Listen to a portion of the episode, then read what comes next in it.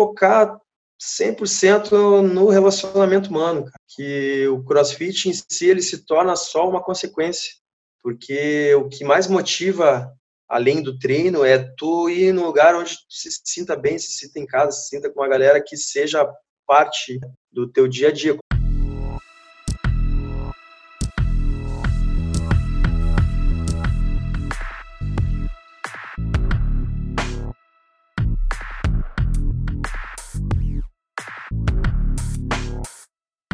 Seja muito bem-vindo ou muito bem-vinda ao podcast Box and Business Insider, onde eu, Samuel Mente, entrevisto todas as semanas pessoas incríveis que estão liderando os principais boxes de CrossFit do Brasil.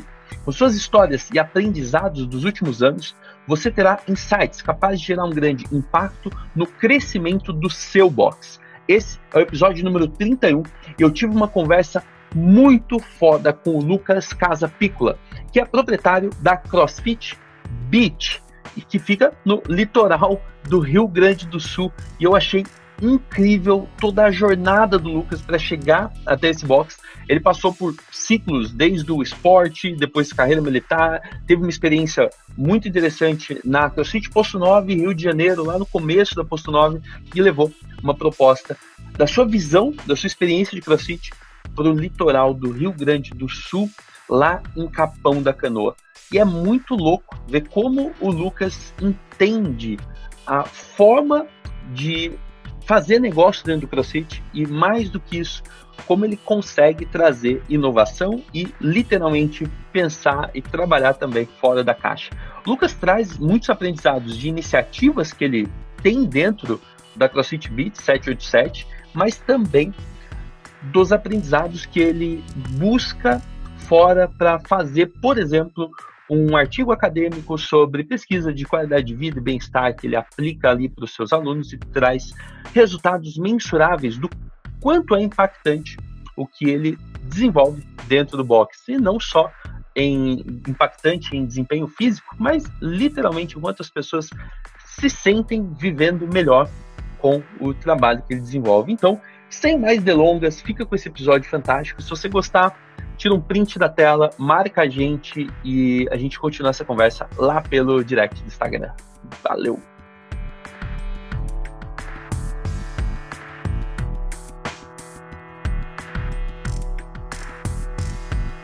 Lucas Casapícola, irmão, você tem DNA de educação física. Para quem eventualmente não te conhece, não conhece CrossFit, conta pra gente, como que é sua vida hoje aí no Rio Grande do Sul? Fala, Samuel. Prazer estar aí falando contigo, meu amigo. Te acompanho direto, tá? Então, vai ser legal surfar e poder trocar essa ideia aí. Uma honra. Então, cara, minha, minha vida hoje é 24 horas respirando CrossFit Beach aqui em Capão da Canoa. Foi uma decisão que eu tomei alguns anos atrás de voltar para o Rio Grande do Sul. Então, posso te dizer que meu oxigênio é a boxe. Cara, não tenho dúvida, a gente se acompanha, né, cara? Tem um tempo aí que a gente vem conversando, vem participando de encontros coletivos que, que a gente troca experiências. Meu irmão, eu sei o quanto você se dedica hoje, não só em fazer o básico, mas em também buscar inovações, experiências novas aí com a sua galera. Eu queria perguntar assim, você falou, pô, voltei para o Rio Grande do Sul e tomei essa decisão, mas quando, em algum momento, você pensou que seu trabalho seria esse? Eu falei, pô, você tem DNA na veia, você pensou em seguir os passos dos seus pais? Dá uma breve trajetória aí de como foi a história do Lucas lá do começo, assim, o que, que você pensava da vida que te levou até aí? É, então, como você mesmo falou aí sobre o DNA, né, eu sou, sou de família de educadores físicos, né? meu pai, minha mãe, minha irmã são da área, e então eu sempre tive inserido dentro do meio. Eu mesmo sem saber, é, fui descobrir isso com o tempo, né, que a minha vida era também seguir esses passos, né? Muito mais velho depois, né? Então nasci já no meio de esportes coletivos, individuais. Meu pai sempre foi um cara que também foi ex-atleta de futebol, então me botava para jogar futebol. A escola eu tive muita influência quanto à, à educação física, tive professores que incentivavam bastante. Ao crescer, eu fui atleta também, né? Cheguei com 15 anos a jogar futebol na base do Grêmio. Chegou o momento que você teve que parar de fazer outros esportes recreacionais para se especializar no futebol? Foi um negócio levado a sério, assim? Isso. Quando criança, a gente, por exemplo, eu que tinha os pais ali muito incentivadores, né? Eu fazia de tudo. Futebol, handball, basquete, vôlei, tudo que tinha é, esporte, cara, eu tava, tava dentro. Aí o futebol sempre foi a minha área, lógico, principal. Então, quando eu fiz os meus 15 anos, né, eu já vinha com um tempo anterior, assim, o pessoal do Grêmio me chamando para ir jogar lá, só que minha mãe não deixava por causa dos estudos. E aí, quando eu me livrei do primeiro grau, na época lá, eu resolvi ir. E aí fui para Porto Alegre, meus avós moram lá, então fui ficar morando com eles e jogando futebol. Joguei na Sub-15, Sub-17, aí troquei de clube, fui para um outro clube do Paulo César Carpegiani, que é o RS, né, que tinha lá um clube empresa, joguei com o Thiago Silva, na seleção hoje. Tive uma experiência legal, assim, quanto a treino de alta performance, vamos dizer assim, né? E a vida de atleta, que é bem dura.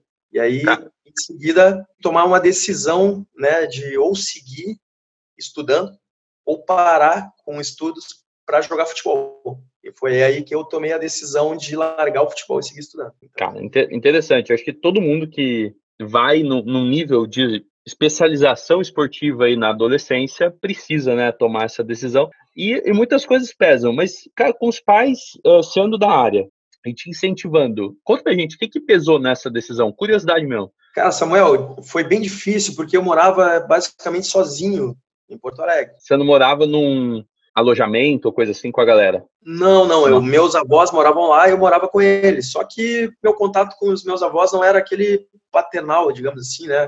Falar sobre tudo na vida. E na época meus pais tinham se mudado para o litoral aqui do Rio Grande do Sul, né? E eles estavam num corre danado com a vida deles, com a empresa que eles estavam abrindo, né? De, dessa parte também de saúde e bem-estar que eles têm aqui. E, cara, eu ficava naquela, assim, de não querer incomodar, sabe? E tomando muita decisão sozinho, assim, muito novo. E aí foi esse o, o ponto, né? Eu acho que faltou eu chamar mais os meus pais ali para me ajudar nessa época. Pô, que massa você refletir sobre isso. Muito bom. Normalmente são pais totalmente de fora do esporte, que às vezes foram por uma carreira mais convencional para a época, principalmente, por exemplo, sei lá, o cara é engenheiro, advogado e coisa e tal, e aí vê o filho indo para o esporte, indo para o esporte, indo para o esporte, o cara fala, peraí, Agora você vai ter que decidir. Cara, eu já vi isso acontecer, assim, inúmeras vezes, né? Na adolescência, coisa e tal. E aí eu fiquei curioso. Falei, pô, porque né, para quem é filho de, de pai da área, às vezes seria mais fácil tomar uma decisão. Mas massa que você refletiu. E quantos anos você tinha quando você decidiu, então, largar o, o que seria o esporte profissional e migrar para os estudos e, enfim, o que, que você decidiu estudar? Como foi esse próximo passo aí que te trouxe até hoje aí, muitos anos depois, para o CrossFit? Então, eu estava no final do terceiro ano do segundo grau, né? E aí chegou o César Carpegiani, né? Na época falou, ou eu largo os estudos para treinar em turno integral, ou então eu ia embora, e me mandar embora, entendeu? Foi uma época que eu estava voando baixo. Aí eu pensei muito e falei, cara, não vou perder o ano inteiro, faltava dois meses, três meses, por causa da bola, né? E aí decidi, cara, eu sou um cara que eu sou atleta, mas eu sou meio nerd também, cara. Eu gosto de estudar. Eu estou sempre buscando é, conhecimento, assim, sabe? E seguir, seguir nessa linha aí. E aí você estava ali fechando o colegial, você não, não, não, tinha decidido ainda a sua formação profissional, faculdade, essas coisas, não, não, não passava na sua cabeça? Não passava. E a partir desse momento, né, aí quando eu acabei a escola, eu decidi começar a educação física. Comecei a educação física, já não estava mais vivendo como atleta, e aí surgiu a oportunidade de eu me alistar, né? Tive que me alistar. Como eu fazia faculdade, eu me alistei no CPUR, né, Centro de Preparação de Oficiais da Reserva. E, no fim das contas, fui servir no Exército. Caramba! Para você ir para o Exército, você chegou a terminar a Educação Física ou fez aquele paralelo? Como foi isso? É, Qual então, foi a relação da, da, educação física com o exército nesse período da sua vida? Assim, você teve que de novo largar um para ficar com outro? Como foi? Cara, foi. É, eu consegui fazer dois anos da educação física e, nesse período aí de estar tá pré-quartel e no quartel, né? No primeiro ano de aluno, que a gente chama lá, de formação. É, depois que eu me tornei aspirante oficial, né? Fiquei bem colocado na minha turma, abriram vagas, e aí, para servir no ano seguinte, na tropa, digamos assim, né? E aí eu tive que ir para a fronteira, cara, do Rio Grande do Sul. país mais ao sul do Brasil. uma cidadezinha minúscula lá. E aí não tinha educação física, eu tive que trancar. Fiz tá. algumas cadeiras técnicas, mas aí tive que trancar, cara. Aí decidi pela profissão militar. Cara, disciplina de atleta, seja semi-profissional, base profissional, enfim, porra, é uma disciplina que pouca gente tem, né? Senão tava todo mundo brilhando. Juntando com a disciplina de exército, eu, eu acredito que você tem, tem, um aprendizado muito grande. Eu vou, vou mais longe, eu acredito que você tem um aprendizado muito grande do que chamam, né, nos negócios aí de soft skills, né, que é essa questão de as suas habilidades interpessoais, resiliência, inteligência emocional. Cara, conta pra gente, quanto somando essas duas essas duas experiências aí, cara, esporte e, e exército, carreira militar, né, um período militar. O que que você hoje vê que reflete assim no em como você gerencia seu box, em como você toma as decisões, relaciona com o grupo, fortalece. O que, que você acha? Ou até mesmo com treino, né, cara? Pô, acho que tem uma grande, tem um grande impacto aí na mentalidade para executar os treinos com, com disciplina e, enfim. É, digamos que a vida de atleta e de militar, atleta de alta performance e de militar, assim, de certa forma se alinha bastante quanto a essa questão de ser disciplinado, cumprir regras, né? ser organizado, ter planejamento, isso tudo aí a gente tem que ter como atleta e como militar. É, como atleta, a gente cumpre mais o que os outros falam, né? Digamos assim. Como militar, eu, na minha função de oficial, de tenente, no caso, eu tinha que lidar mais como líder, né? E fazer os outros trabalhar e fazer todas as suas funções me seguindo por, pelo exemplo. Então, acho que isso é a coisa mais mas foda que eu trouxe do exército, de que o exemplo arrasta. Né? Eu, como líder, eu tenho que ser exemplo para os outros acreditar na, no que eu tenho a propor, no caso, né? Para eles se proporem a fazer, no caso. Então, essa parte de liderança, assim, foi a, a principal da parte de militar. Massa. Cara, não tenho dúvida. Poxa, eu, eu acho que algumas, não, não vou, sem julgamento de valor, assim, mas tem algumas nações, né, algumas, alguns países, estados, sei lá, os caras têm uma outra visão sobre o militarismo. Uh, se eu não me engano, Israel, a galera tem que muito, assim, 100% da, dos jovens vão para um, um colégio militar, uhum. disciplina e coisa e tal, eles têm resultados ali que são interessantes como pessoas depois. Né? Elas não precisam, por exemplo, escolher uma carreira dentro do, da disciplina da organização militar e depois eles escolhem o que vai ser. E, cara, eu acredito que isso criou para você uma base que representa muito do que você faz hoje, né, cara? Porque de uma forma ou de outra, você tem um box, você lida com isso diariamente, vive e respira crossfit, mas também, por exemplo, dá um spoiler aqui, você desenvolve, uh, sei lá, sua carreira acadêmica. Cara, todo mundo que faz isso não é simples. A última piada que eu fiz com alguém assim foi: o cara falou, pô, ele estava dentro do meu programa e, e, com dificuldade de desenrolar. Ele falou, pô, mas calma, eu só tô terminando o doutorado. Eu falei, pô, ou você é. escolhe, ou você vai ser empresário, ou você vai fazer doutorado. E é claro que eu não acho que é, que é binário assim, que você tem que escolher um ou outro, e tá aí você aprova fazendo isso. Mas a gente vai chegar lá. Como uhum. você descobriu o CrossFit, cara? Como que você, no meio disso, descobriu o CrossFit, seja como treino? Qual foi a primeira vez que você ouviu falar? É, vamos lá. Então, eu fiquei esse tempo no Exército, né? Fiquei, ao total, sete anos no Exército, seis anos na fronteira. E quando eu acabei meu tempo de serviço, eu mudei para o Rio de Janeiro. Fui do, da fronteira para o Rio de Janeiro. Que, que tá? foi buscar o que além de calor, cara? Decisão que na época foi tomada é, em virtude de eu ter um relacionamento na época lá, que ela teve que ir para o Rio trabalhar, receber uma proposta de trabalho lá e perguntou se eu estava afim de ir. Na época eu tinha acabado, fui junto. E que aí massa. a gente foi, foi encarar lá, viver uma vida nova, os dois. Foi uma experiência também bem bacana, bem intensa, assim, né? Todos os sentidos de aprendizado, né? E, no fim das contas, é, isso foi em 2013, não, desculpa, 2010. 2000, quando eu parei com atividade física, eu estava trabalhando na parte administrativa lá no Rio, eu comecei a, digamos, não me mexer tanto quanto eu me mexia. E, cara, comecei a sentir as dores, né, da vida de atleta, vida de militar e etc, assim, né, de a gente também tinha muita atividade, exercício físico, atividade física lá no exército, a gente carregar muito peso, aquela coisa toda.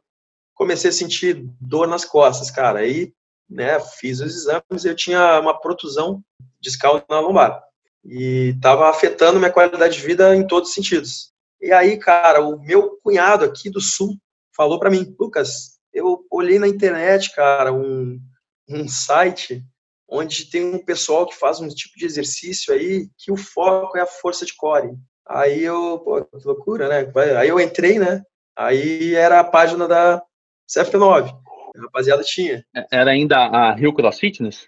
Isso, ainda era Rio Cross Fitness na época. Que e legal. aí, cara, eu vi aquilo, né? O, o pessoal sempre olhava as fotos da turma ali de sarada, a galera forte pra caramba. Eu, porra, cara, vai ver, vai me ajudar, né? Vai me ajudar a fortalecer de novo. E aí eu vi aquela loucura toda da galera né, levantando peso e fazendo tudo aquilo, mas fiquei com receio.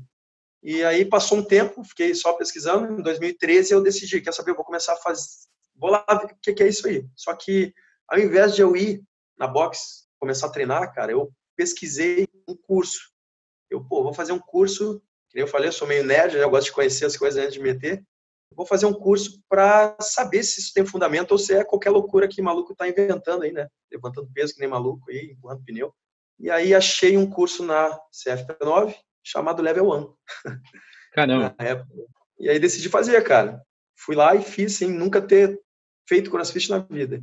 Né? Foi bem louco, assim. Cheguei lá, é, no primeiro dia, eu lembro que os instrutores perguntaram quem é que faz há mais de dois anos crossfit? Uma galera, tinha uns 50, né? Quem é que tem um ano de crossfit? A galera levantava a mão. Quem é que tem seis meses de crossfit? A galera levantava a mão. Aí, tem alguém aí que nunca praticou crossfit? Aí eu, bom, só eu levantei a mão ali, cara, perdida. E fui embora. Foi massa, Caramba! Foi massa. Comecei ao contrário, né? Sabendo a parte teórica, aí estudei toda a apostila, não sabia nada. Eles falavam clean jerk, snatch, o que porra é essa? Saí de lá assim, tipo, sem saber o que eles estavam falando. E beleza, passei no, no, no level 1 e fiquei só com esse conhecimento, sem a sabedoria de como eu ia utilizar aquilo tudo depois, entendeu? Bem louco. Aí eu comecei a praticar. Aí fui para P9 ali, voltei para P9, lá nos primórdios da P9 e comecei, comecei, começou a minha saga, né? Que legal. E, e cara, quando você fez o level 1, você não tinha fechado sua formação como na educação física ainda? Ou nesse meio tempo você continuou fazendo educação física? Como foi? Não tinha terminado. É, no fim, eu, eu não consegui. Eu tô finalizando. Eu não consegui me formar.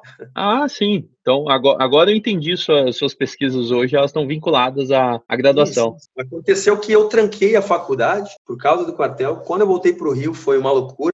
E aí eu nem tinha tempo, digamos, para seguir estudando. Sim. E quando eu voltei a pensar em fazer o CrossFit e abrir a box, eu voltei a estudar. Só que aí é aquela coisa, aí eu abri a box, vim para uma cidade onde ninguém sabia o que era CrossFit e tive que fazer tudo, né, cara? Eu chupava cana e assobiava ao mesmo tempo. E me conta, como que foi esse tempo lá na P9, cara? Você, eu perguntei da educação física para saber se você tinha experimentado alguma coisa como coach lá. E aí fica essa pergunta, mas como que foi a sua experiência lá, assim? O que, que, que mais você aprendeu que, sei lá, dali veio a motivação de você abrir a sua própria box? Como que foi isso? É, assim como eu acho que quase toda a galera que começou mais cedo também, logo que a gente inicia o CrossFit, aí foi, comigo, foi assim comigo, né? A gente se apaixona de cara. E digamos que eu sempre tive aquela vida é, de atleta e esportes mais variados. Quando eu conheci o CrossFit, cara, eu simplesmente foi amor à primeira vista, né? Eu vi aquilo tudo diferente, todo dia, desafio, competição. Então me remeteu a muita coisa que eu passava na minha época de criança, de atleta, depois na adolescência. E na hora eu já decidi, cara, que eu ia viver daquilo. Foi bem louco, assim. Não tinha uma semana já depois do level 1 de prática, eu, cara, é isso que eu quero pra vida. Não penso mais em outra coisa. E aí você mergulhou fundo já com essa intenção clara, né? Só tinha que ditar a velocidade ali. E qual foi a velocidade disso? Você já tinha decidido a, a direção, mas aí isso era 2013 e, cara, não tenho claro aqui quando você abriu a box, quando você decidiu voltar para o Sul, mas qual foi a velocidade? Você pensou em ficar lá pelo Rio, abrir lá e conta aí como foi esse processo de decisões para dar mais uma volta na vida? Na época eu decidi, cara, pegar minhas coisas e me mandar para os Estados Unidos e aprender lá, fazer minha faculdade de CrossFit lá. Pensei assim, né? Quero aprender tudo com os melhores. Porém, foi uma época que o dólar tava quatro e meio, assim, cara, muito alto. Impossível. Aí eu pensei, não, quer saber? Então eu vou ficar com a galera que é referência aqui na P9 e vou sugar o máximo que eu puder de, de tudo lá, né?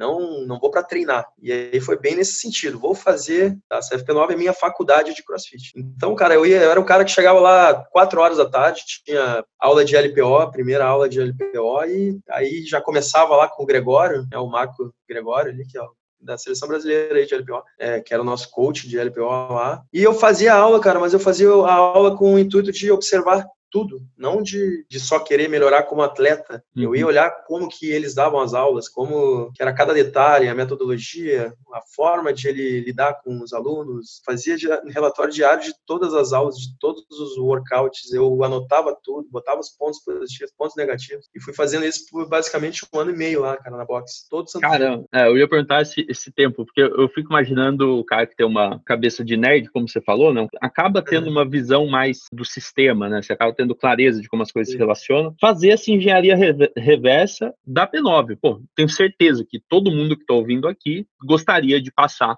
é, uma semana na P9 fazendo uma engenharia reversa. E aí você fala pra gente que ficou um ano e meio lá. Meu, sem dúvida, isso te, te trouxe muito aprendizado e eles provavelmente nessa época também estavam aprendendo muito, né? Tanto Marcos, Samantha, João, todo mundo já registrou o quanto foi rico de aprendizado nesse período, né? Do, dos primeiros anos da P9, eles consolidarem a mensagem que eles têm hoje. Vamos extrair de você agora. Se fosse pegar desse um ano e meio, duas ou três coisas que você mais carregou com você de lá, você consegue eleger que você carregou com você e levou para CrossFit Beach? Cara, a primeira coisa, como é que eu posso dizer, cara? Aquela energia da box né? Lá tinha uma energia sensacional. Posso chamar isso de, de moral, né? Pô, às vezes, ah, é, você entra num lugar e, na minha cabeça, se a energia tá baixa, eu penso, pô, a moral aqui tá muito baixa, né? Tá, alguma coisa tá acontecendo com essa galera. E você entra num lugar, energia alta, a gente pensa, pô, e, existem pessoas que são, de verdade, sim, existem profissionais que são pagos em grandes empresas só para perceber a moral e cuidar da moral do time, né? De estar trabalhando, sim. até dos clientes. Então, vamos pôr isso aí, energia cara, isso sem dúvida conta demais, né? E tem que partir do líder, do coach, tem que partir do, de quem está servindo.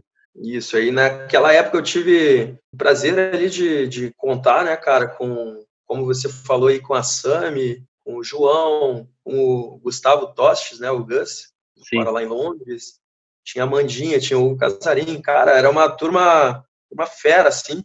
Daí, com a parte de coaches, né, foi a parte, assim, que eu mais me preocupava, assim, né? Como agir. Então, tirei muito o aspecto positivo e negativo dos coaches, né?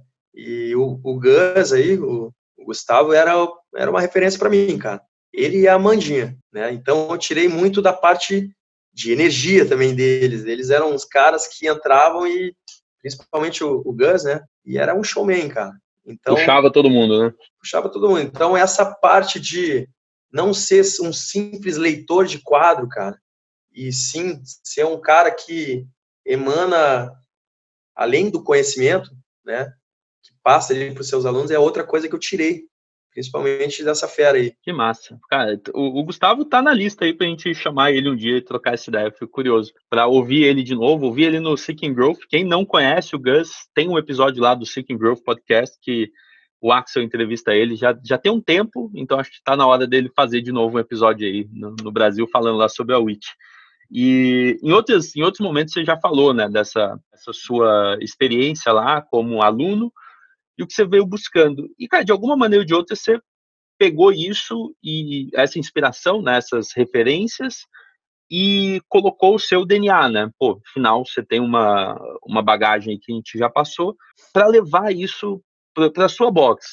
Quando que surgiu esse momento, assim, que você falou, cara, legal, agora é hora de eu criar o meu próprio negócio, porque não é fácil. Acho que em algumas pessoas isso é muito mais emocional e vai 100% no amor, mas eu acredito que você conseguiu ponderar mais coisas, né? Como um, um, negócio mesmo, riscos e, pô, ir pelo amor, mas fazer uma coisa acontecer, afinal, você tem aí a sua experiência, a sua família tem empresa nesse, nessa área. Como foi isso?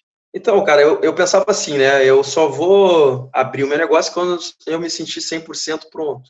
Só que isso a gente até hoje não está 100% pronto. Porém, é, como eu visitava bastante a minha família, eu ia para o Rio Grande do Sul e não tinha, cara, crossfit lá. Tinha uma box, que era Sul Crossfit, em Porto Alegre. Né? Aí, nesse ponto, eu comecei a ver a oportunidade, né? digamos, um nicho de mercado que em grande expansão no Rio já e que no Rio Grande do Sul não tinha. Então, eu me lembro que eu chegava para treinar, tinha só a Sul CrossFit na época. Isso e... já era 2015? Não, 2014 ainda. lá no início, tá. digamos, 2013, 14. Estava tateando ali os primeiros meses. Isso. Eu abri a minha box aqui em 2016, em julho de 2016. Então, eu vi essa oportunidade, só que ao mesmo tempo, ao invés de ir para Porto Alegre, como eu estava cansado da, do agito de cidade grande, eu pensei em voltar para perto dos meus pais ali de novo, a minha família que já estava, sei lá, 12 anos longe, e fazer uma box é, mais estilo é, garagem, rústica, assim, e para pegar não só a galera da cidade, mas principalmente de todo o Rio Grande do Sul, quando no verão fossem, né? Então, essa foi, digamos, a minha estratégia, assim, de, de não viver somente da temporada do ano, mas pegar a alta temporada, onde eu tenho muita troca de atletas e coaches de todas as boxes do Rio Grande do Sul, pois todos vão tirar umas férias na praia. Né? Então, é por isso que é a casa de praia dos crossfitters, né? Exatamente.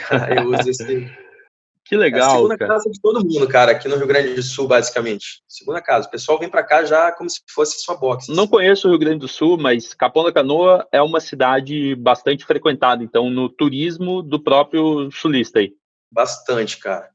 Aí eu vim em 2016, vendi tudo que eu tinha no, no Rio lá, me mudei, já abrindo a box. Então eu abri a box meio que naquela correria, assim, sem muito planejamento, digamos assim, estrutural. Eu peguei o espaço e fui fazendo porque eu queria abrir logo, sabe? Então, não dei um tempo nem para respirar, assim. Saí do Rio já, não deu um mês já, um mês e meio já estava tocando ficha lá. Nesse meio tempo fui para IRSA, fazer pesquisa de preço, com tudo que a empresa lá que tinha. E Sim. é isso aí, cara. Aquela correria de qualquer empresário que vai abrir ali, né, com um plano de negócio em mãos, o cara correndo atrás.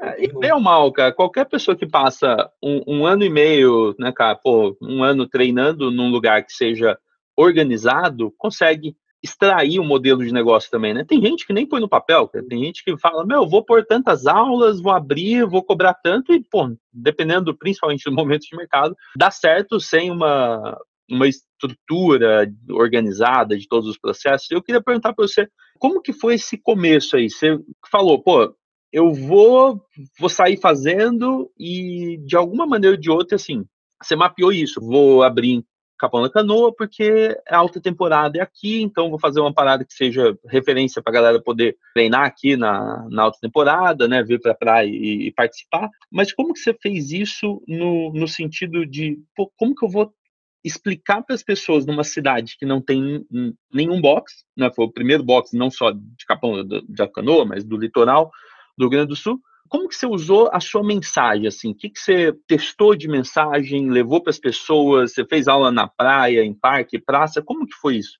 Para você eh, incentivar que as pessoas conhecessem esse programa que estava explodindo, sei lá, no Sudeste, mas aí no Sul ainda era, era novo. É, então, uma estratégia que eu tive antes de vir, cara, é usar a rede social, né? Tem jeito. É, então, como cidade pequena todo mundo se conhece, muita gente me conhecia devido aos meus pais, a minha família, né, que eles têm bastante credibilidade nessa questão de saúde e bem-estar aqui na cidade. Então eu postava bastante, né, e aí o pessoal ia acompanhando, ia rolando aquelas é, interações é, de Facebook, principalmente na época. Depois começou o Instagram e ao chegar aqui, né, cara, eu realmente desbravei. E aí eu fiz algo assim, sempre para criar curiosidade ao máximo no pessoal, né? Porque chega coisa nova, principalmente cidade pequena, é, todo mundo sabe, todo mundo escuta, né? Então eu fui fazendo essa estratégia de lançar as informações de, de que a gente estava chegando, trabalhando, digamos, alguns gatilhos, assim, né? Para quando eu liberasse, a, quando eu inaugurasse, melhor dizendo, a, a box, todo mundo quisesse lá ver o que estava rolando, o que, que era aquilo, né? Então eu fiz basicamente isso por, sei lá, uns quatro meses depois de eu chegar lá quando estava rolando obra ainda, eu fiquei só fomentando essa curiosidade na, na, galera da cidade. Perfeito. Chegou a fazer grupo também de treino assim, fora do box, com, com pessoas mais próximas? Cara, não porque não, ninguém sabia o que, que era crossfit. É muito louco. Aqui ninguém nunca tinha ouvido falar no crossfit. Então, eu era a referência, né? E digamos que só mostrei a modalidade propriamente dita, assim, abri as portas da box para treinamento no dia da inauguração, na semana. Eu fiz uma semana free de CrossFit, onde a galera agendava, então eu fechava as turmas lotadas todos os dias, pessoal para experimentar durante toda a semana. E aí lá no final da semana, só que eu fiz no caso uma oferta especial, né, para quem fossem os primeiros matriculados. Assim, antes disso eu nem tocava em preço. O pessoal perguntava eu não, quero só que vocês tenham a experiência. Preço e tudo sozinho, cara. Era eu, era eu que nem doido das sete da manhã às dez e meia da noite, cara, fazendo tudo, né? Porque não tinha ninguém para me auxiliar, não tinha profissional que, que, soubesse também, né? Era muito louco. Cara, não tenho dúvida. E assim, bem mal, 2016 estava numa alta ainda, né? Acho que você podia confiar assim nessa né, nessa alta do CrossFit sendo cada vez mais falado, mídia e tudo mais. Hoje já não é assim, né, cara? Pô, a gente está em 2019 e qualquer uhum. dono de box sabe que não adianta fazer sempre a mesma coisa, né? Você precisa se, se reinventar.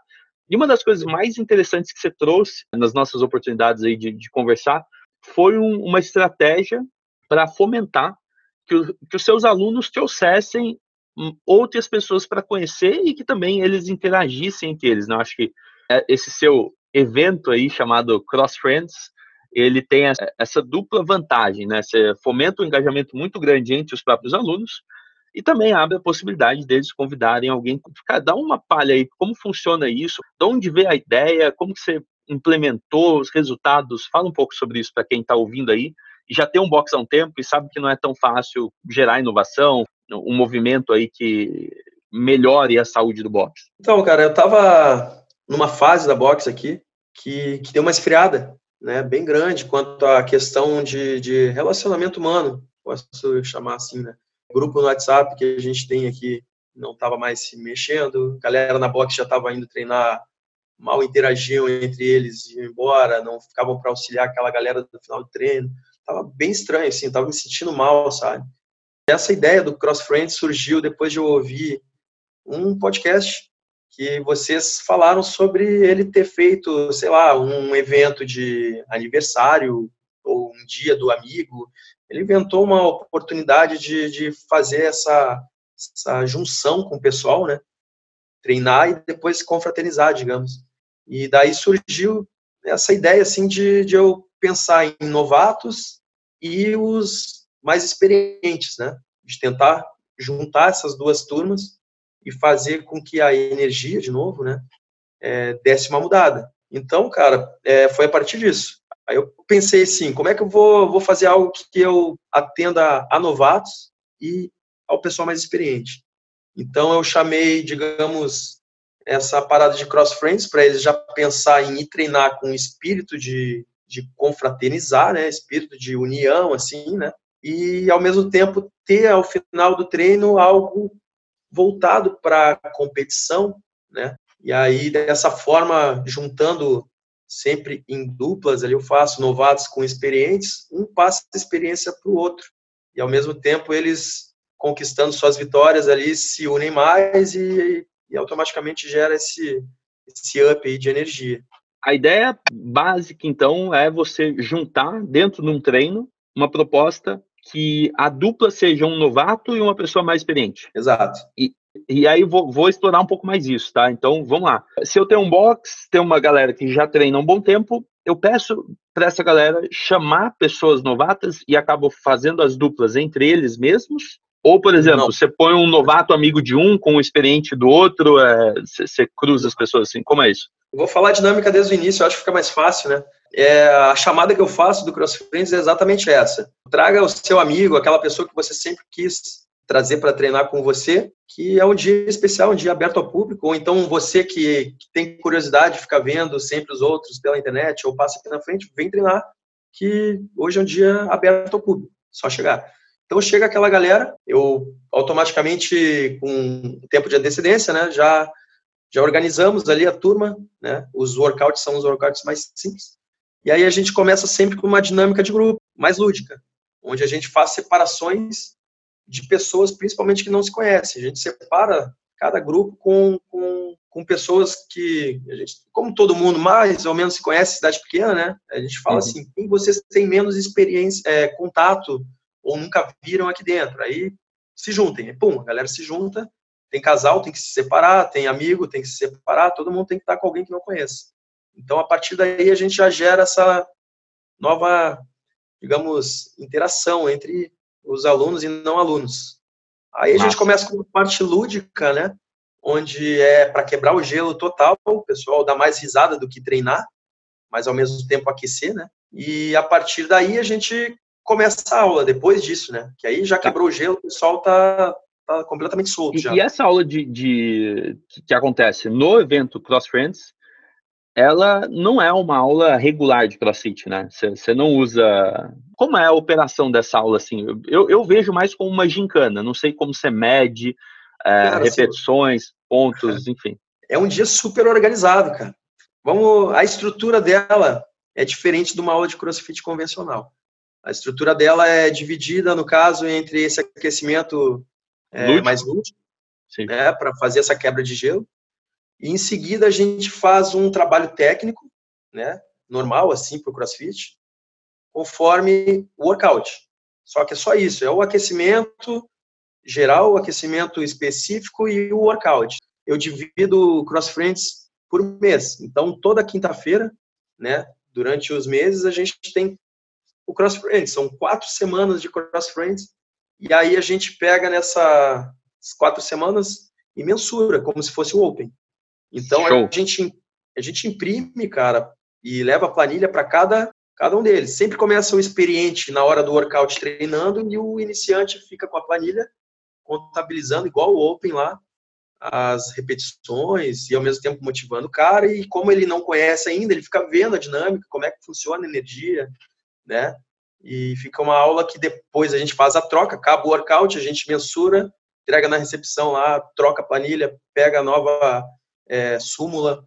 Aí o mais antigo, o experiente, pega e vai arbitrar, entre aspas, né? vai mais ajudar e motivar o, o iniciante, que vai fazer o mesmo treino, porém com todas as adaptações necessárias. Como eu falo, é uma, uma degustação, assim, né? Os caras fazem com numa linha mais light, Porém, eles já viram o mais antigo treinando e aquela energia e aí já se sentem vitoriosos. E no fim das contas, acaba o treino, tá todo mundo num, num êxtase, assim, né? Sensacional. Né? Cara, que legal. Assim, eu não tenho dúvida que a logística para fazer isso toda quinta-feira uh, requer uma baita organização, né? Mas o, um ponto aqui que eu queria trazer é o fundamento por trás, que Algumas pessoas que são da educação física, e eu me incluo nisso há alguns anos atrás, que tem uma cabeça muito técnica, pensa, pô, mas como vai ser? Que, como assim, né? O, sei lá, o avançado vai orientar o novo, isso é só coisa do professor, não sei o quê. Porém, cara, eu faço um paralelo hoje muito forte com as artes marciais. E, cara, você tá num tatame, o, o, o mestre, ele não consegue passar para todo mundo. Quem passa o básico pro faixa branca é o cara mais experiente. E aí tem, e é muito legal isso, porque a dinâmica que você contou aqui, eu refleti, eu falei, cara, é como se o faixa branca ajudasse o faixa preta a treinar, muitas vezes só é, sendo um, um, um, oponente ali que faça um papel básico, mas no caso né, da, da dinâmica do boxe, ele só só tá ali apoiando, contando as reps e tudo mais e depois inverte, né? E depois inverte, é onde o faixa preta, entre aspas, ajuda ou instrui, né, o faixa branca em como ele deve seguir, né, o que ele deve fazer, motiva. E cara, isso acontece há, vou dizer, milhares de anos no tatame, né, cara? E a gente às vezes deixa de usar esse poder do da graduação para uhum. gerar mais interação, cara. Putz, isso é, é fantástico, Lucas, é fantástico, de verdade. Seu... Os coaches, Samuel, eles a gente fica junto fazendo aula igual, orientando, né? É, a questão do mais antigo orientar era com a proposta, e deu certo, de fazer o mais antigo é, se sentir também importante e entender que ele evoluiu muito, né? E o cara novato vê que um dia ele vai chegar naquele ponto ali, né? Se tiver continuidade, paciência. E ao mesmo tempo, cara, para nós que somos professores, a gente sabe que a gente aprende muito mais quando a gente está ensinando. Que é nessa Sim. hora aí que a gente começa a ver detalhes que, que no dia a dia as pessoas só falando e a gente executando, a gente não nota. Mas quando a gente vê nos outros e corrige, a gente, caraca, isso aí também serve até para mim. É isso que eu estou errando. Às vezes e também evolui mais ainda. É, é, o fundamento do back to basics, né, cara? Você volta ao básico e, e isso, melhor do que tudo, é instruindo alguém, né? Tendo que explicar para alguém o quanto é importante fazer aquela, aquele básico junto, sei lá, a segurança da coluna, né, o alinhamento da, da linha média e o, o, ativação do core, pô, são coisas simples que às vezes a gente esquece de fazer quando vai evoluindo e quando você vai explicar para alguém, não, não, pô, o cotovelo tem que travar em cima da cabeça, aí, boa, pô, acabou, você já ajuda todo mundo a, a se motivar. E quais foram os resultados disso assim? Vamos pegar em, em duas camadas de resultado. O que você percebeu, porque você já está fazendo isso há alguns meses, então acho que deu certo, né? Para você continuar. O que você percebeu e o que você consegue mensurar? Um resultado mais, uma camada mais subjetiva de como está a moral, a energia de todo mundo, e outra camada, assim, se você puder falar, mais objetiva, né? É, então, é, quanto à energia, absurda, cara. Criou principalmente um vínculo maior afetivo entre todo mundo. Né? A galera tem se reunido muito mais, tem combinado de treinar juntos muito mais. Isso não tem o que falar, assim, foi sensacional. É, quanto à parte por trás, digamos assim, né, de negócio, a gente está no terceiro mês, finalizando o terceiro mês do Cross Friends, e, cara, eu dei um salto, eu não estou com o número aqui, mas posso dizer que, tá, cara, está quase em 75% aí o aumento de alunos e o principal é a retenção, né? A galera Sim. tem permanecido, não está fazendo só o, sei lá, o primeiro mês e saindo, ou então vem um pouco e, e para.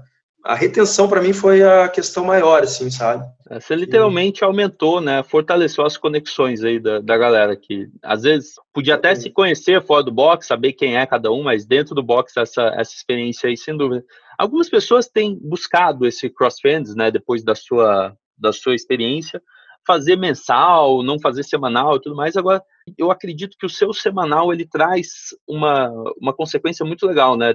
Fica uma expectativa na galera, assim, de, pô, essa semana como vai ser? E aí, você vem na quinta-feira? Isso acontece aí ou, ou tô viajando?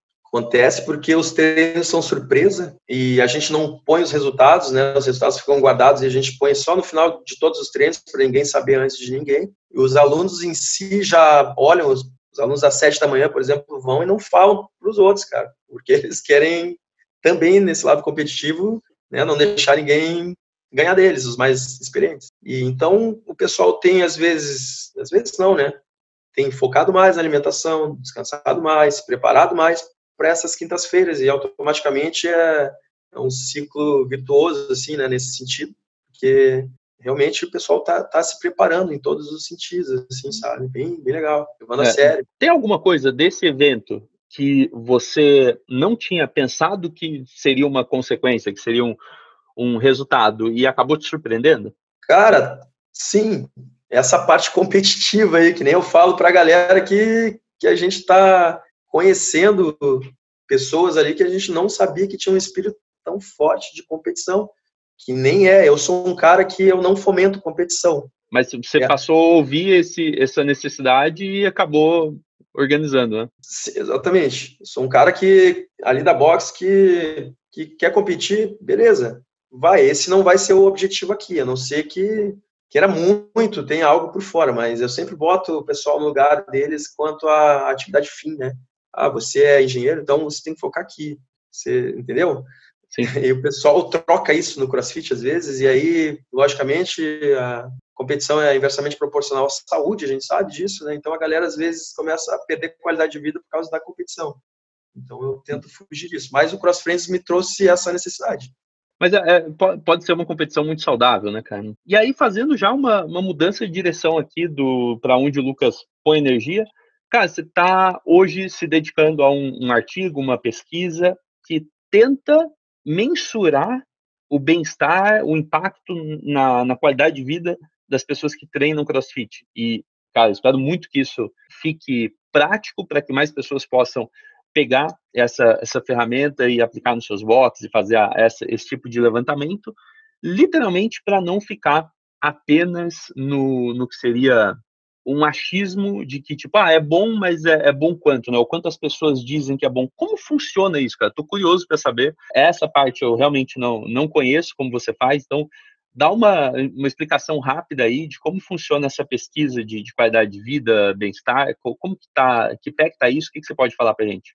Então, eu estou fazendo esse artigo nesse sentido, né? Para ter alguma prova real, né, com dados sobre essa percepção de qualidade de vida. É, eu vou fazer bem simples, baseada em cima de um questionário SF36, que chama, que é sobre qualidade de vida. Né? Como é o nome do questionário? Para registrar aqui. SF36. Depois eu mando até anexo. Ele é em inglês, mas tem a parte adaptada né, para o português. Eu, eu, eu conhecia outro, eu conhecia outro, desculpa, te cortei, mas eu, eu, conhecia um que eu até recomendei algumas vezes, que é o Dauda, que é um questionário de não sei se você já foi buscar ele, mas é sobre qualidade de vida, percepção de qualidade de vida de atletas, né? Que aí pergunta sobre dor, sobre disposição, estresse, sono, enfim, um monte de coisa. Mas vamos lá, continua. SF36, é, eu vou, vou manter isso anotado aqui, depois você manda em anexo. É, eu mando, depois eu mando um link aí com, com o questionário que eu fiz no próprio Google aqui. Show. já tem uma ideia. Mas ele é bem simples, cara. É sobre eu vou enfatizar a parte de crossfit e, no caso, assim, cara, eu vou fazer só com alunos com mais de seis meses de prática, né? E em cima disso a gente vai perceber qual foi a mudança do antes e depois, assim, né? O que, que eles conseguem fazer que não faziam antes. É um questionário bastante simples, ele não é grande, que isso é outra coisa interessante, não é chato né, para os alunos responder e vai e traz uma mensuração depois lá onde a gente consegue avaliar bem os, os dados, assim, sabe? Tem uns cálculos que, que, no próprio questionário vem com os cálculos que a gente consegue mensurar esse, essa qualidade de vida em vários aspectos. E isso você está trazendo, levantando só com o seu box ou você acabou pegando uma amostragem maior? Eu vou pegar a amostragem da minha box aqui por enquanto, mas a ideia depois é realmente tentar passar para a turma para a turma de gestores, os amigos aí, donos de box, esse questionário para eles avaliarem, porque é bem válido.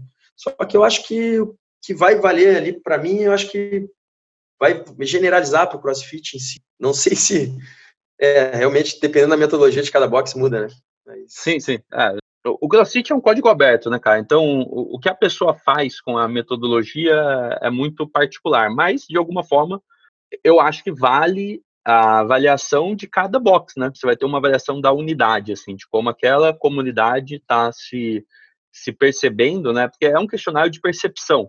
Não tem como, sei lá, inferir uma coisa, sei lá, um teste sanguíneo e coisa tal, ficar acompanhando por semanas. Não é essa a ideia, é um questionário de percepção mesmo. Um trabalho bem simples inicialmente, assim, cara. Ele vai medir a capacidade funcional, limitação por aspectos físicos, dor, estado geral de saúde, vitalidade, aspectos sociais, emocionais, mentais. Qual é a previsão de você aplicar isso e ter esse resultado para contar para a gente, fazer uma, uma consideração e, e, de fato, assim, lá na, na, outra ponta, disponibilizar esse material, porque eu tô, tô bem curioso mesmo, até para recomendar para todo mundo. Cara, eu vou rodar uh, a princípio o meu cronograma aqui já no final da semana que vem e durante o mês todo agora que vem, de outubro, eu vou fazer a coleta de dados e depois vou fazer né, a organização desses dados. E é isso aí. Até o final do ano sai. Sai, sai. Até novembro Legal. eu já estou com tudo em mãos ali já. Cara, vamos acompanhar então e, e pegar esse tipo de ferramenta, eu acho que conta demais, assim, a gente às vezes deixa isso sem, sem atenção. Lucas, se você pudesse hoje dar um conselho para alguém que que está buscando uh, fazer esse tipo de movimento no box, buscando uma energia maior, buscando um engajamento maior, uh, seja com a finalidade de, pô, eu quero fazer com que meus alunos sintam mais parte disso aqui, que eles é, construam uma comunidade mais forte, por consequência, né, no, no, negócio, por consequência, acaba tendo uma retenção e também acaba tendo uma indicação maior. Né? Se você pudesse dar um, um conselho desse, o que, que você falaria para uma pessoa que tem um box há um, dois, três anos e tá, tá sentindo que a moral tá baixa, como você falou, pô, sentindo que a, galera tá meio desconexa, assim? Qual que é a melhor recomendação que você deixa?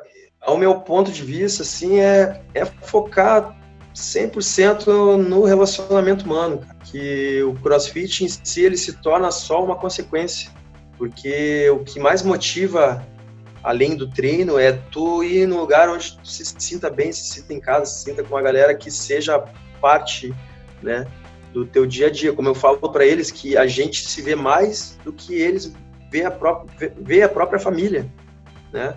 Então a gente convive mais do que eles convivem com os seus próprios familiares, seus tios, avós, né, pais. Então a gente tem que ter esse, eu acho, né? Tem que ter esse, esse lado de buscar conviver da melhor maneira possível, da, com a melhor energia possível, porque assim como nós em casa com a nossa família, a gente quer sempre o bem de todos, da box também. Vamos dar uma explorada nisso. A gente está caminhando para o final aqui, mas eu queria explorar com você essa, esse ponto, né? Relacionamento humano. Às vezes a, o termo ele não está tão claro para muitas pessoas. E, cara, existe um livro sensacional que ajuda a explorar níveis de relacionamento, entender, né? Chama Como Fazer Amigos Influenciar Pessoas.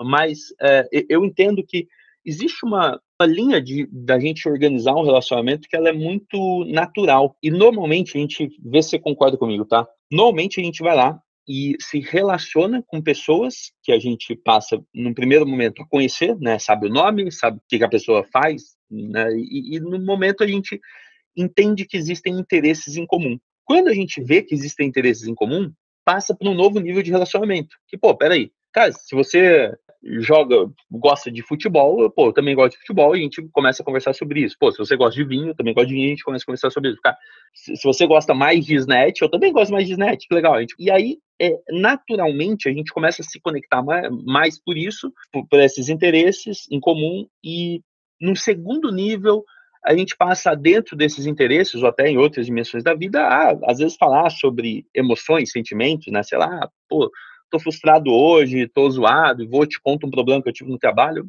a gente começa a ser mais amigo, de fato. Até que chega num nível que, pô, de amizade que é para sempre, né? Agora, assim, eu penso que dentro de um box, os coaches, os líderes, os gestores, naturalmente fazem isso, porque é, é do ser humano. Sim. Você faz isso também de forma intencional? Porque é, é uma linha que eu estou defendendo hoje. Eu acho que a gente, se a gente deixar só no natural, forma as panelinhas, entendeu? Claro. Pô, vai ter só panelinha, panelinha, panelinha. E eu acho que o intencional é, cara, pô, me fala mais sobre essa mountain bike aí que você faz, que eu tenho o maior interesse em entender como funciona. Eu, sei lá, a pessoa vai te falar sobre o interesse dela, que não é seu necessariamente, mas também não é natural, né? Você começa a explorar de forma intencional os interesses em comuns e encontrar conexões que, que dê para mexer isso. Faz sentido para você? Total, Samuel. Perfeito. Eu, eu utilizo, inclusive, aqui, por mais que seja natural, tem essa parte completamente intencional. A gente tem, eu costumo até dar o nome aqui de, de regra de conduta, né, que a gente tem entre cada coach, recepcionista, nossa equipe ali, onde a gente atua desde a pisada da, do aluno dentro da box até o tchau para embora. Dessa forma, criar esse vínculo afetivo com relação a pequenos gestos e detalhes que geram atenção ali, né? E que no fim das contas, como eu falei, como a galera passa mais tempo com a gente, é, a maioria acaba é, se abrindo mesmo assim, né? E a gente, eu acho que o profissional de educação física, né? Ele é muito mais do que um simples orador de treino de um quadro, né? A gente tem que ter a completa ciência de quem que a gente tem em mãos. Até você já falou muito bem que que a box de CrossFit se tornou um consultório onde a gente atende várias pessoas ao mesmo tempo. Então, se a gente pensasse num trabalho de personal trainer, né, a gente tem a obrigação de saber com quem a gente está lidando e dentro da box tem que ser mesmo com 20, 30 pessoas na aula, a gente tem que saber quem são no seu interior mesmo, assim, né, não superficialmente. Então, eu particularmente, eu faço exatamente isso ao natural, é da minha pessoa, mas também tem essa parte proposital, porque eu acho que é obrigação, é da cartilha do educador físico de saber as dores né, que os seus clientes, alunos têm e também as, as vitórias ali, né? É, é, muito engraçado isso, né? Porque se a gente fala em educação física, pô, é confortável a gente se prender só ao físico, né? Então, não querer saber da, da vida da pessoa, das outras áreas, dimensões e, e como essa pessoa lida com os problemas pessoais, como ela está lidando com o desafio da,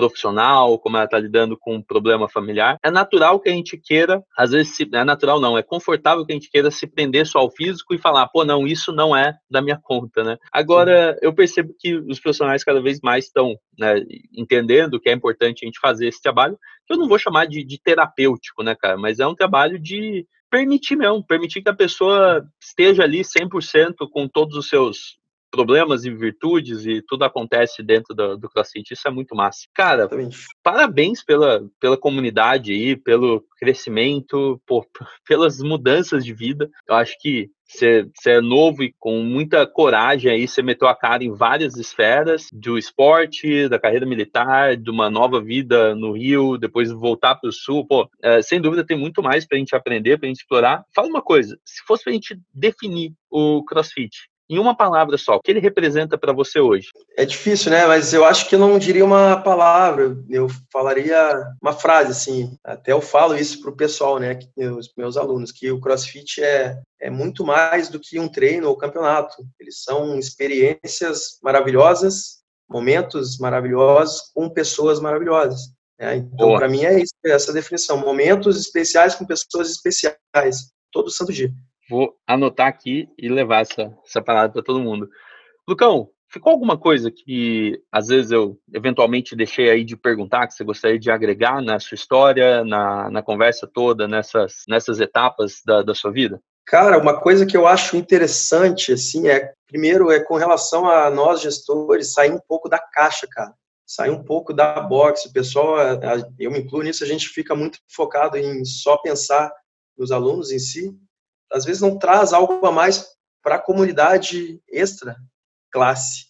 Né? Eu digo isso assim por, por uma experiência que, que também surgiu assim na cara na coragem, né, cara? Tem uns amigos aqui que são proprietários de boxe de CrossFit em Porto Alegre, né, Superforce, e tem empresa de, de evento de CrossFit, né? Então eu pensei, né, cara, um dia mandei um papo para eles assim, cara, vamos fazer um evento na cidade aqui no verão para fomentar a gente, para tornar uma experiência memorável aqui, não o CrossFit, mas fazer com que isso seja um, um algo a mais para a comunidade CrossFit e para o povo de fora ver quanto a saúde, bem-estar e a união entre as pessoas muda a vida, né? E aí a gente começou, já estamos com, vamos para o terceiro ano já, um evento chamado Super Games Beach Edition, né? Que, que a gente faz todo mês de fevereiro, que é um campeonato de crossfit, de um dia, um sábado, é onde eu consegui apoio da prefeitura, cara. A gente transformou isso num projeto de lei, virou calendário municipal da cidade. Né? Então, isso que eu digo de sair um pouco fora da box, tentar apoio, que às vezes é falta de só levantar a bunda mesmo, cara. Vai dar trabalho e dá, né? Mas a gente consegue apoio aí onde a gente consegue passar nossa mensagem de saúde, bem-estar, qualidade de vida para muito mais gente do que só aquele nosso mundinho de, de clientes. Cara, que, que massa isso. É, é eu não tenho dúvida que a maior parte das pessoas que estão ouvindo aqui buscam o, o, lifestyle, né? Eles querem um estilo de vida de, pô, eu, eu, decidi ter um box e quero que esse box seja a minha casa, minha segunda casa, que a coisa toda aconteça, mas é, quando você você falou, pô, quando você pensa fora da caixa, você busca uma, uma parceria, quase que um, um segundo empreendimento, você começa a sempre entender melhor como fazer as coisas para sua empresa, né, para sua comunidade ser, ser mais fomentada. Eu acho que esse, esse exemplo que você deu do Super Games Beat Edition, acho que cara, sensacional. Eu abri aqui enquanto você falava, abri o site aqui, pô, tô vendo as fotos, meu irmão, que negócio irado. Não tenho ideia do, do tamanho do trabalho que vocês têm aí nos bastidores, mas com certeza a, a beleza desse registro todo já mostra que vale a pena. Né? É, não, a gente consegue fazer algo que a maioria de competição é fechada para o público de crossfit, né, cara? E aqui não, aqui a ideia é, além de o crossfitter curtir, estar num ambiente externo onde quem não pratica vê aquilo tudo e no fim gostam, gostam e buscam saber mais. E para a cidade também, cara. A gente trabalha muito aqui a parte de, de turismo e hotelaria por causa do evento. Né? Então, são coisas que dá para agregar, sim, e com certeza o poder público, se tiver um projetinho bem organizado, compra a ideia. Né? Sim. E ajuda em todos os sentidos de marketing ali para a galera ter mais visibilidade e, logicamente, ajuda financeiramente também, né? Que ninguém também trabalha. Cara, eu, eu vou mais longe. Eu falo que, pô, um, um box simples, cara, um box que vai lá, aluga o imóvel, traz gente, promove saúde, o impacto local, socialmente, que essa pessoa está gerando é muito grande. Porque, pô, imagina você, moleque, você, beleza, seus pais eram de educação física, você deve ter visto e vivenciado muitas academias, coisas assim, e por isso, às vezes, você via a, a vantagem de se manter ativo fisicamente, a vantagem de de estar tá perto dessas pessoas. Agora, imagina um moleque hoje que vê um box ali na região dele, onde, sei lá, pô, caminho de escola, mas ele vê aquilo acontecendo, vê a galera, sei lá, correndo, galera com uma bola, pô, de certa forma ali, cada box vai ter uma rede social, um Instagram, aquilo lá gera registros do que acontece lá dentro, então você consegue levar a mensagem de que existem pessoas se mantendo ativas fisicamente, buscando ter uma saúde melhor na, pô, a curto, médio e longo prazo, eu acredito que o impacto social disso a gente não tem noção. A gente não tem noção de, de quanto a gente está fomentando uma, uma geração futura mais saudável. Eu vi aqui nos registros do, do Super Games várias molecadas é, assistindo ali no Alambrado e, e, cara, sem dúvida, pô, o cara que vê isso aqui, ele pode às vezes nem ir pro CrossFit, mas, pô, ele vai, sei lá, se inclinar para um esporte com muito mais com muito mais peso, né, do quanto isso vale para a vida, porque ele está olhando aqui várias referências, pessoas que ele, de alguma forma ou de outra, se espelha. Mais maneiro que a galera não olha nem para dentro da arena, às vezes. Só a festa das turmas que vem de longe, vem de tudo que é lugar para ficar ali curtindo essa experiência de estar junto na praia, né? Não é, é, é, algo extra CrossFit, né? Digamos assim. Então isso aí já gera. Pô, tem gente que começa o CrossFit por causa disso. Fala, pô, cara, eu não tenho amigo. Eu vejo que isso aqui eu vi lá na praia, por exemplo, que a galera é muito unida e pode ser para mim é. e tal.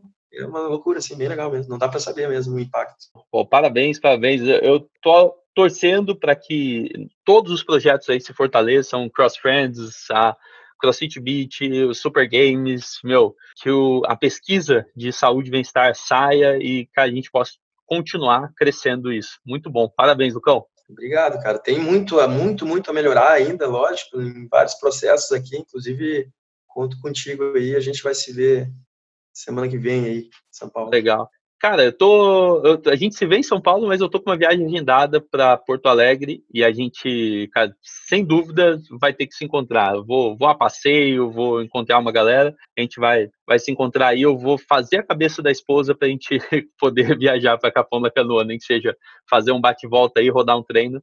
E vai ser muito massa conhecer a sua casa de dentro, tá bom? É um prazer, meu irmão. Lucas, Onde que a galera te encontra, cara? Qual o seu arroba do Instagram, encontrar seu box e conectar, pedir essa pesquisa? Como que a gente faz? Cara, o meu Instagram pessoal é arroba coach.lucasapicola, que é o meu sobrenome, com dois Cs no final. Tá? E o da box é arroba crossfitbeat787. Tá? Qualquer Fechou. um dos Instagrams tem um link lá com na bio com o meu WhatsApp também. Qualquer coisa que precisar. Ah, se prepara aí que essa pesquisa com certeza a galera vai, vai solicitar, mas já peço aí, quem curtiu a conversa, quem extraiu o valor disso, faz um print da tela, marca a gente lá, que é uma. É muito importante a gente saber que vocês chegaram até aqui, estão curtindo, esse é o oxigênio que a gente mantém o podcast. Obrigado, Lucão. Valeu. Eu que agradeço, uma honra, Samuel. Até mais.